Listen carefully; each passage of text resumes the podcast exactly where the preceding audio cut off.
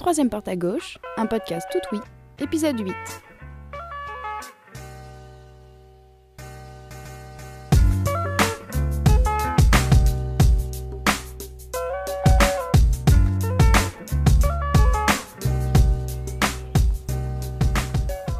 Il a fait bon hier, 25 degrés dehors à Paris, température parfaite, un record même apparemment depuis la fin des années 50 pour un début avril. Il a fallu baisser le store pour éviter que le soleil tape trop fort, et puis sans trop savoir pourquoi, bah, je me suis mis à avoir peur qu'une canicule nous tombe sous la tête pendant le confinement.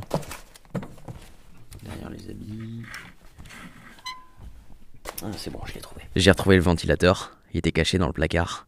Il avait été bien utile l'été dernier quand Paris était devenu un sèche-cheveux géant. Là, c'est pas encore le cas, mais au moins là, je sais où il est le ventilateur. Un luxe, si on avait été au début du XXe siècle. Aujourd'hui, c'est une production à grande échelle, bien sûr. Mais en soi, le souci de maîtriser les températures intérieures date de la Rome antique.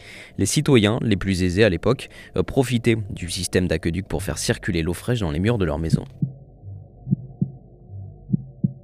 Dit comme ça, le ventilateur ne présente que des avantages, et pourtant, en Corée du Sud, une légende urbaine appelée Fandef, la mort par ventilateur en français, euh, persiste depuis le début du XXe siècle dans la société sud-coréenne. La croyance est profondément ancrée dans les esprits. J'ai retrouvé d'ailleurs une publication coréenne qui listait la mort par ventilateur et climatiseur dans les 5 accidents estivaux les plus récurrents. Euh, Ça va même plus loin. Des rapports scientifiques ont été euh, rédigés au début des années 2000. Ils affirment que les ventilateurs causent la perte d'eau et l'hypothermie. Euh, Selon le texte, les personnes âgées ou les gens qui se couchent bourrés seraient plus vulnérables que les autres. C'est évidemment scientifiquement infondé. Tout d'abord parce que les ventilateurs ne refroidissent pas l'air, ils le font circuler. Euh, Ça c'est pour le risque d'hypothermie. Ensuite, tant que la pièce n'est pas minuscule et hermétiquement close, euh, ça devrait aller aussi côté dioxyde de carbone. Et puis bon, l'argument sans doute le plus probant, eh bien les gens qui utilisent des ventilateurs la nuit dans d'autres pays n'en meurent pas pour autant.